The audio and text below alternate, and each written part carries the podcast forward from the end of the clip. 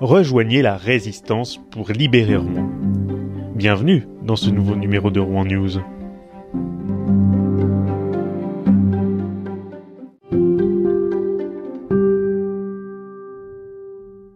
Eh oui, tu as bien lu, tout un programme au donjon de Rouen. Cet escape game inédit te ramènera directement en août 1944, peu après le débarquement. Il te sera confié une mission à toi et à tes amis, celle de récupérer des documents stratégiques dans ce qui, à ce moment-là, un bunker allemand ultra protégé. Il s'agit ici de rendre un hommage aux hommes et aux femmes qui se sont engagés dans la résistance pendant l'occupation nazie alors que Rouen est en ruine. Si tu te sens l'âme d'un ou d'une vaillante combattante, rendez-vous au donjon pour vivre cette nouvelle expérience historique jusqu'au 5 novembre prochain. Tous au musée la semaine dernière, le Musée des Beaux-Arts a inauguré deux expositions, l'une baptisée Normand, migrant, conquérant et innovateur.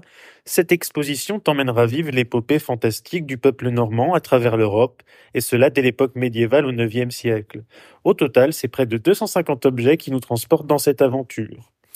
Également, dans le même but de retracer l'histoire des peuples normands, et présenter une exposition sur les lumières nordiques. Cette exposition présente un visage du monde nordique actuel sous l'œil de trois photographes contemporains.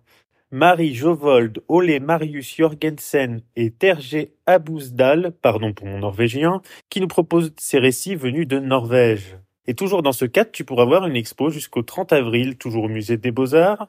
Il s'agit de constructions en briques Lego en rapport avec la Normandie et on y trouve notamment le Gros Horloge. Les expositions Normands, Migrants, Conquérants, Innovateurs et Lumière Nordique sont à retrouver jusqu'au 13 août prochain. L'expo Briques en folie est à retrouver jusqu'au 30 avril, le tout au musée des Beaux-Arts.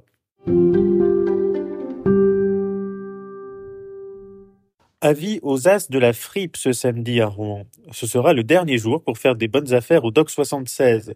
C'est ainsi la promesse de l'événement intitulé No Fast Fashion qui a ouvert depuis mercredi un pop-up store et propose donc de la seconde main pour 25 euros le kilo. Rendez-vous donc ce samedi pour le dernier jour de 10h à 20h.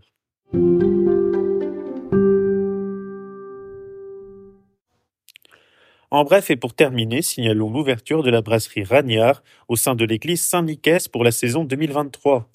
Boire un verre dans une église, c'est un concept unique en France que la brasserie Ragnard vous propose dès maintenant.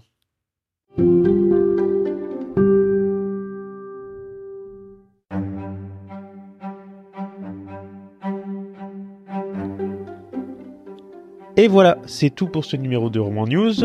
Il ne me reste plus qu'à te souhaiter une très bonne soirée et je te retrouve vendredi prochain à 17h30. À la prochaine!